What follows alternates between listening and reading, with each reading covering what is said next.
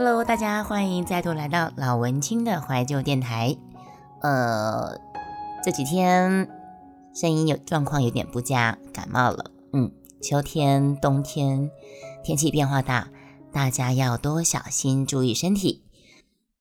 今天要跟大家分享的是《千百年后谁还记得谁》这篇发表在部落格的散文。呃，其实里面提到的主角，除了说剧中人汉武大帝跟卫青，另外一个主角其实是我娘家的老爹王老先生，就先分享给大家。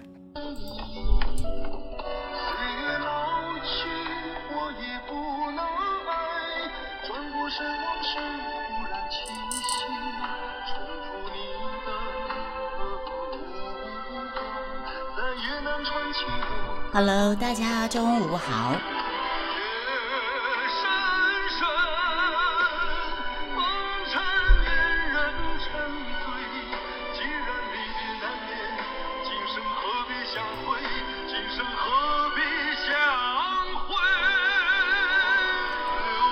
流星闪过，莫须伤悲。千百年后。谁又还记得谁？谁又还记得记得谁？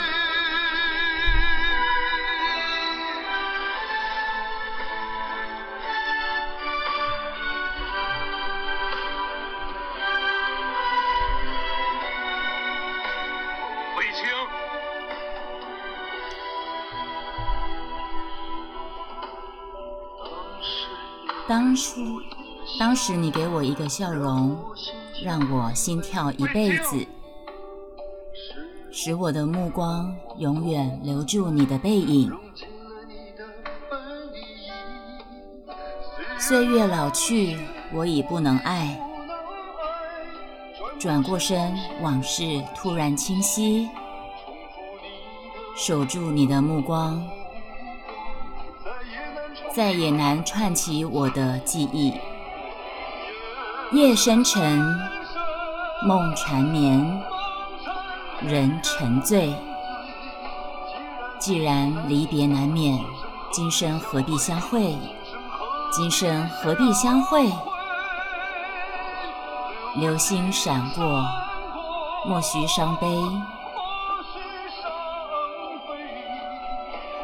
千百年之后，谁又还记得谁？谁又还记得记得谁？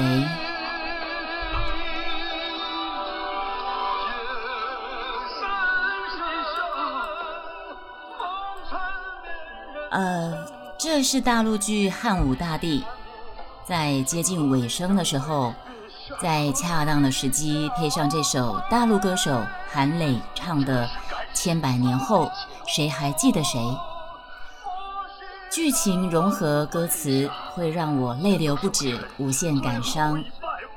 而汉武大帝他垂垂老矣的大将军卫青，他为了保住姐姐魏皇后跟太子的性命，放弃自己一生不求皇上的坚持，拖着老命，摒弃众人的扶持，呃，拖着老命，摒弃众人的扶持。坚持自己爬上面见圣上的高梯。这个汉武大帝也是很久以前的戏了。其实我今天会会会一开始念这个，是因为就是我主题讲的王老先生有怪脾气呀，咿呀咿呀哎。王老先生是我老爹，我老爹是我们的王老先生。这老先生是个脾气很怪的人。没办法，我身上流着他的血，我脾气大概也不会好到哪去。嗯嗯，大陆剧它很多都是演朝代的戏、历史剧。那在台湾已经前几年普遍充斥着本土剧的时候，我觉得看这个剧真的是会让人家耳目一开，这样子。不过现在有点多了，不过品质好的那几出真的是还蛮值得一看再看。那汉武大帝我蛮推荐，汉武大帝其实真的很好看。嗯，虽然是之前的戏了，然后现我朋友常会笑我说你很奇怪耶，现在好看的戏那么多，你为什么都要去翻翻之前的？因为我 因为我我我念旧啊，我觉得我觉得之前好看的戏为什么不看呢？之前好看的戏你看过之后，就像你一本好书，一本好书，你们不觉得好书你看过一段时间之后，历经了人事的变化，或者是说。年龄的历练，经过了历练之后，你再回头来看，你会有不同的感触。对，哦吼，嗯，这首《千百年之后，谁又还记得谁》就是之前大陆剧《汉武大帝》的结尾的时候，在卫青年迈的卫青，他为了保住他姐姐魏皇后跟太子的性命。他放弃自己，他一生从不求皇上的这个坚持，他拖着老命，然后摒弃众人的扶持，坚持自己爬上那个高梯，因为以前的皇宫不都在很高的地方吗？这样皇上才可以俯瞰众臣嘛。那卫青垂垂老矣，然后自己一一阶一阶的爬上那个高梯，然后皇上最后呢，见着爬上阶梯而上的。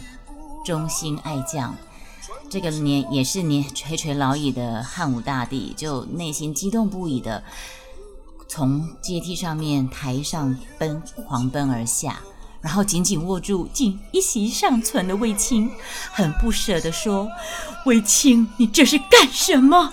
然后卫青就回答他：“请皇上受臣最后一拜吧。”然后，然后，然后。导演他巧妙的穿插年轻时候君臣相相知相惜的片段，年轻气盛的汉武帝，还有英气焕发的卫青，共同走过许多患难岁月，然后也历经过伴君如伴虎的低沉低低潮沉潜时期。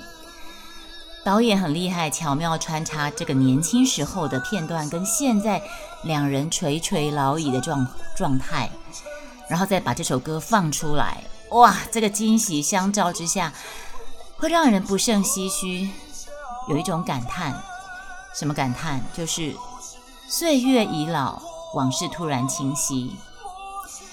在两个老态龙钟的人眼中，见到的是一路相伴的过往回忆，还有当下无限的苍老。在恰当片段适时加入这首歌曲。会将整个剧情张力扩张到极致感人的地步。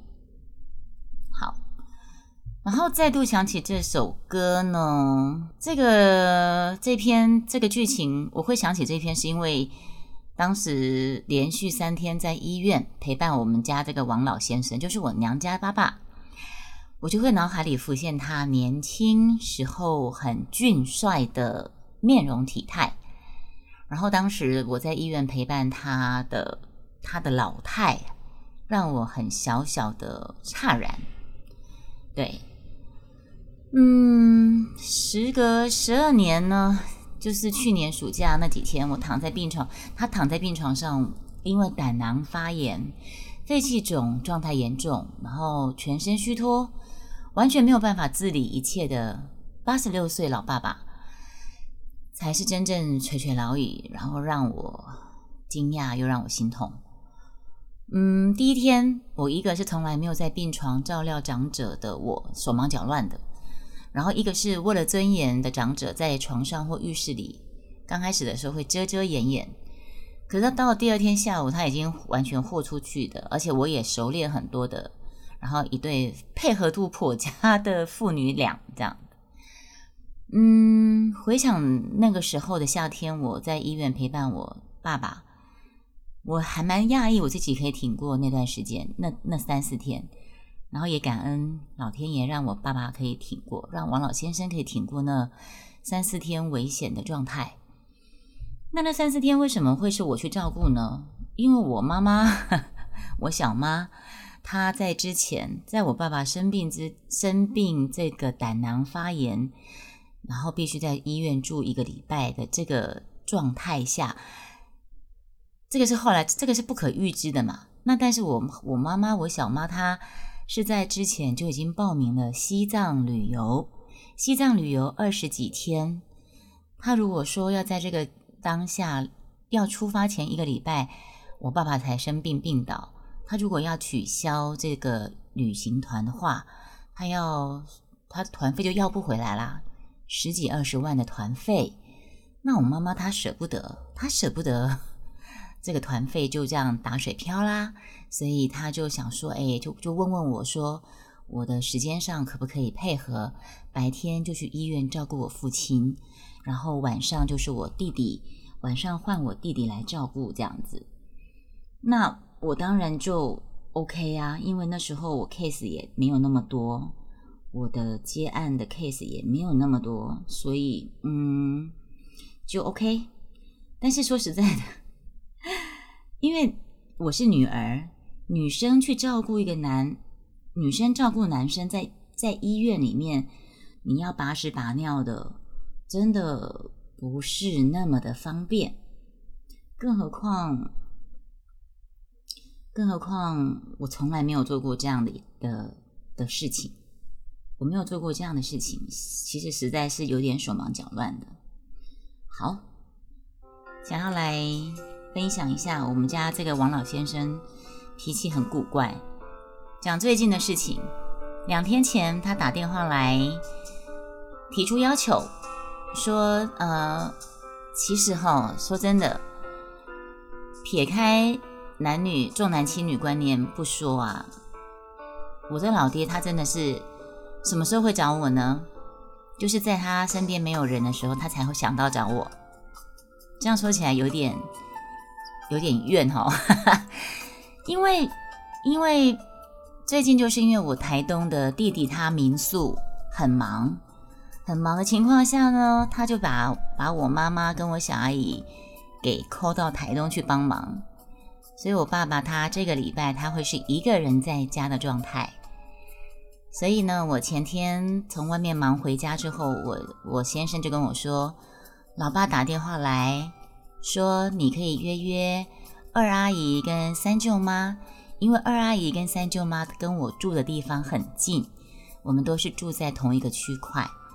他说：“老爸说他很久没有过来我们这里了，叫我约约他们两个人，中午一起吃个饭，聊聊。”然后我心里面就想：礼拜三，礼拜三我有工作，就是明天，明天我有工作。我就说，我明天六点半我就要出门了，因为我配音的公司之前配音合作公司，他们会有一些拍摄的需求。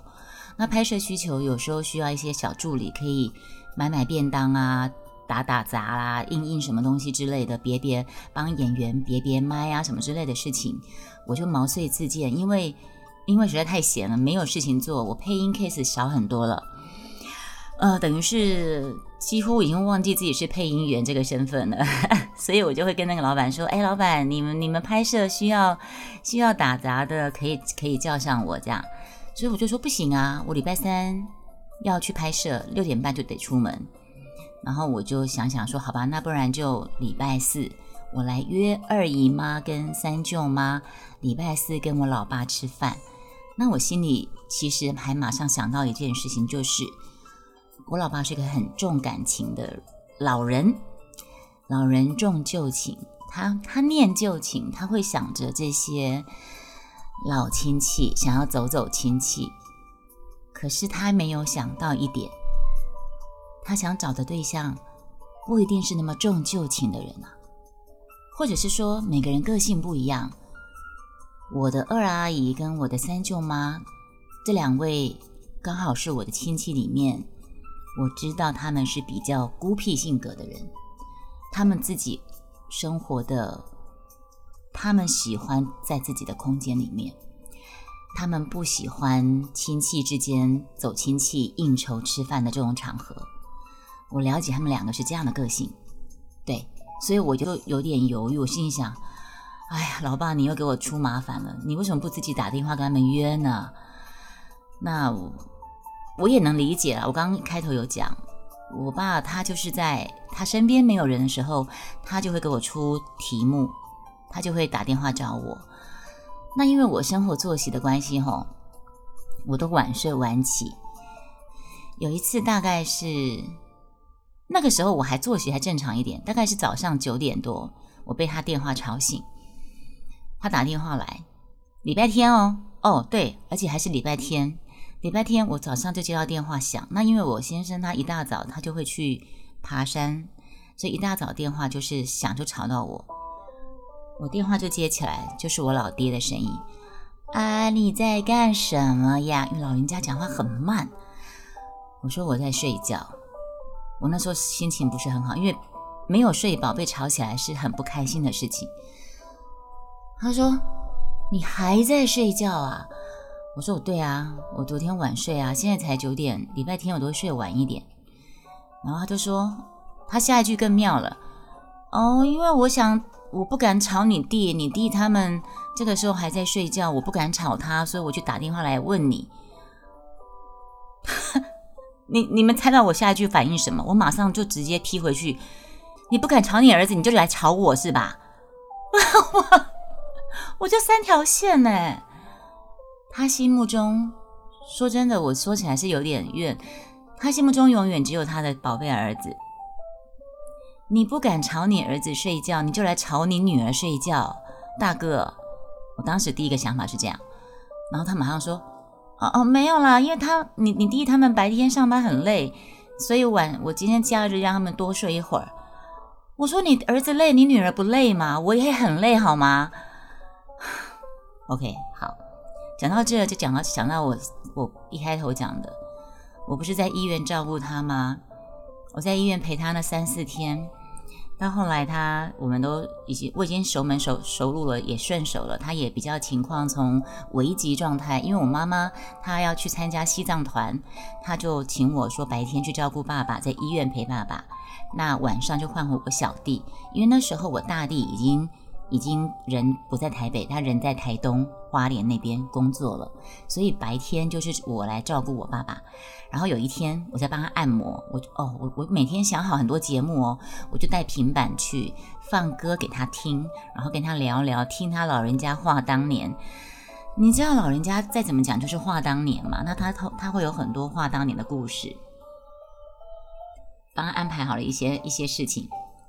当中呢，当然还要把床摇起来，让他坐坐正。我帮他按摩按摩。我说：“爸，你你会不会躺躺久不舒服？我帮你按摩按摩。”结果他开口闭口就是他，就是我弟弟的名字，我小弟的名字。哎呀，说你那个小强啊，好累啊！他每天上班都这么累。那他老婆又跑跑去大陆，因为我我弟媳妇很厉害，我弟媳妇他们经营的是一个。台湾算很大的托婴中心，从托婴中心拓展到从出生到那什么安亲班一条龙，二三十位学老师，然后学生非常多的一个企业，大陆聘请去到处研习讲课，传授他们这方面的的传承就对了。所以我当时我弟媳妇是往常常跑大陆，去年嗯两年前。两年前，我弟媳妇是一直要跑大陆去教他们教小孩的育婴幼儿这一块的教育。大陆在起飞嘛，所以我弟媳妇一直要跑那边。然后别人说我弟弟就是坐镇在台湾的托婴中心跟那个安亲班中间。然后他们自己本身有三个小孩，所以我这个老爹呢，心里面万般不舍，百般心疼他的这个宝贝儿子，开口闭口就是。哎呀，小强好累呀！小强每天在公司料理那一大摊的事情，很辛苦啊。然后回家还要照顾三个小孩，很累呀。巴拉巴拉巴拉巴拉巴，他好，真的好辛苦啊。然后他老婆也不在，这些事情全部他一个人在那边做，他好辛苦。我儿子好累啊，巴拉巴拉巴拉巴拉，我听到耳朵都快长茧了。然后话说回来，我是会替。替媳妇说话的大姑，我这个王王老爹脾气很怪，那他那个怪脾气跟他的冲脾气，可能也遗传给我跟我大弟，所以我跟我大弟是那种会直接冲他的个性的人。我现在比较好一点，我现在毕竟也当妈妈当久了，就是你比较从我女儿给我的回馈当中，我知道自己之前是怎么对待我老爸的。一种因现世报啊，对，应该说是一种现世报。我就跟他说，老爸，你心疼你儿子，人家我弟媳妇她老她妈妈还心疼她女儿呢。你儿子在在那个安亲班里面辛苦，在辛苦的忙，忙的是吹着冷气在忙。你弟媳妇是在飞来飞去，到国到国外到大陆去。一省一省的跑，要教老师，要传授知识，要一省一省的讲习，这样做，他不累吗？那你媳妇这么的拼命赚钱是为了什么？不也是给你儿子跟你孙子好生活过吗？那你就别在那边一直开口闭口就是你儿子很累，你儿子很累，人家你媳妇更累好吗？我就这样跟我老爸讲。好，因为已经说了二十分钟左右了，散文是已经念完了。但关于王老先生的一些事情，好像还没有讲完，对不对？那我们就留着下次再见。谢谢大家再度来到老文青的怀旧电台，我们下次再见，拜拜。